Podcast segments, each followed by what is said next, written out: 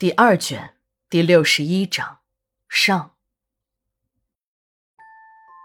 十月十九日，晴。一般情况下，无论是什么人的遗体，哪怕这个人生前做过多么恶毒的事儿，我们殡仪工呢也会尽最大的努力让他走得体面一些。就说山子和他这两个同伙吧，脑袋被法医开了瓢，血水和脑浆的混合物都流到了尸床上，沾到血水的头发像是用胶水粘在了一起似的。这样的尸体和车祸时被车轮碾压了头部的惨状差不多。这一次，我带的实习生小赵自告奋勇了。别说，他和七哥两个人还真行。随着搬动骨头时发出咔咔声的结束，几个人的脑袋也差不多有了点人形。我和秦姨开始缝合，一边缝合着，秦姨还不断的唏嘘着：“哎呀，这个山子前些天还把一个埋了不到两个月的老头从坟里挖了出来。那次山子没顾到人，是他自己一个人干的，在劈棺材盖时用力过猛，那一镐头下去。”把尸体的头穿了个洞，有懂点风水的乡亲就说呀：“老头这下葬还没过七七呢，魂儿还没有彻底离开肉身，这民政局的二杆子队长啊，就等着倒霉吧。”这一铁镐头下去，穿过了尸体的天灵盖儿，而这天灵盖儿啊，正是死者灵魂进出肉身的通道。被砸碎了天灵盖儿的人，由于灵魂回不了肉体，会产生尸变。在外面飘荡的灵魂会报复让他回不了家的人。彪子的尸体也被送进了解剖室，只不过是解剖室的里间儿。解剖室的外间儿是一般性刑事案件的涉案尸体，而里间儿就不同了。但凡进到这里来的，都是有一些特殊身份的人。说白了，这里是殡仪馆唯一涉密的地方。这些遗体按照操作条例规定。非殡仪馆正式工作的工人是不可以碰的。这样的遗体没有相关部门的批准，家属也不可以探视。以前给这样的尸体整理仪容的活儿，那是老王的。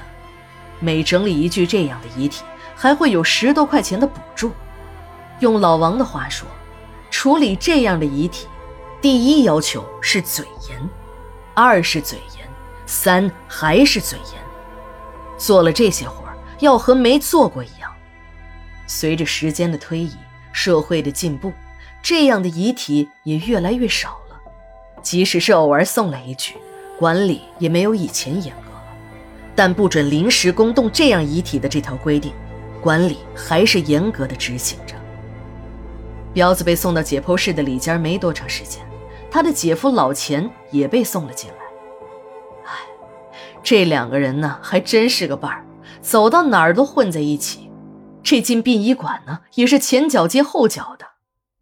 两个人的遗体刚被送进了解剖室不久，管理就接到了通知：两个人的遗体不举行告别仪式，就地火化，不准家属探视遗体。家属带来的衣物由殡仪馆的工作人员接收并代为处理。接到通知后，史馆长立即组织人。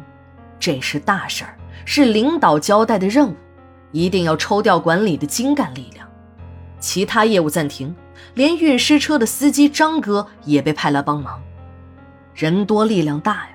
不一会儿，老钱和彪子两个人身上的血迹都被清理干净。下面的工作便是把家属送来的干净衣服给两个人换上。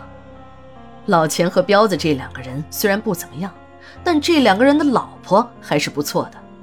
尤其是彪子的媳妇二妞，真的可以用贤淑来形容，人长得还漂亮。别看她也是几十岁的人了，容颜还是不减当年。只可惜呀，这样的好女人却找了彪子这样一个男人。对于这个彪子，我们还是比较熟悉的，他们两口子都是张哥的同学。彪子这个人呢，人如其名，他就是一个二杆子，要不是有一个好老子。别说到国安工作，即便是给别人看大门，也不会有人用他。很多人都忌讳有殡仪馆的熟人，可彪子不是，在大街上遇到张哥，就会拉住他一阵神侃如何烧死人，每次都会引来无数的异样目光，弄得张哥很下不来台。这一来二去的，张哥便开始躲着彪子走。二妞的家是农村的，彪子在上学时就看上了她，几年的死缠烂打，还真的把漂亮的跟一朵花似的二妞搞到了手。同学们直呼。这真是一朵鲜花插在了牛粪上。不过这彪子吧，虽然一根筋，但也还是有好处的。彪子对二妞是真的好。二妞虽然看不上丈夫的粗鲁，可这个人也不失为是一个顾家的男人。而老钱的妻子一听说丈夫出了事儿，一着急上火，心脏病就犯了，住进了医院。来殡仪馆给二人送衣物的是二妞。从二妞的神情看，还是蛮伤心的。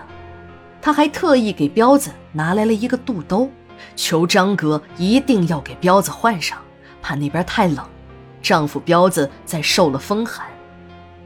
在给彪子换衣服时，我们有了惊人的发现：这个彪子竟然长了一条小尾巴，大约有两三寸长，尾巴尖儿处还长了长长的毛。以前听人说过。人有长尾巴的，书上说那是一种返祖现象，但真的看见这还是第一次。看来人类还真的是从猴子进化来的，要不然怎么会有这样一条尾巴？在给彪子换衣服的时候，出了一个大难题，那就是彪子的小兄弟一直是直挺挺的立着，根本压不下去。经验丰富的老王也被难住了，按照正常的经验。一般男人死后一定的时间内，哪怕你生前是阳痿，也会有这么一次，但不是这个样子。彪子这个从硬度和时间上都说不过去，太有违常理。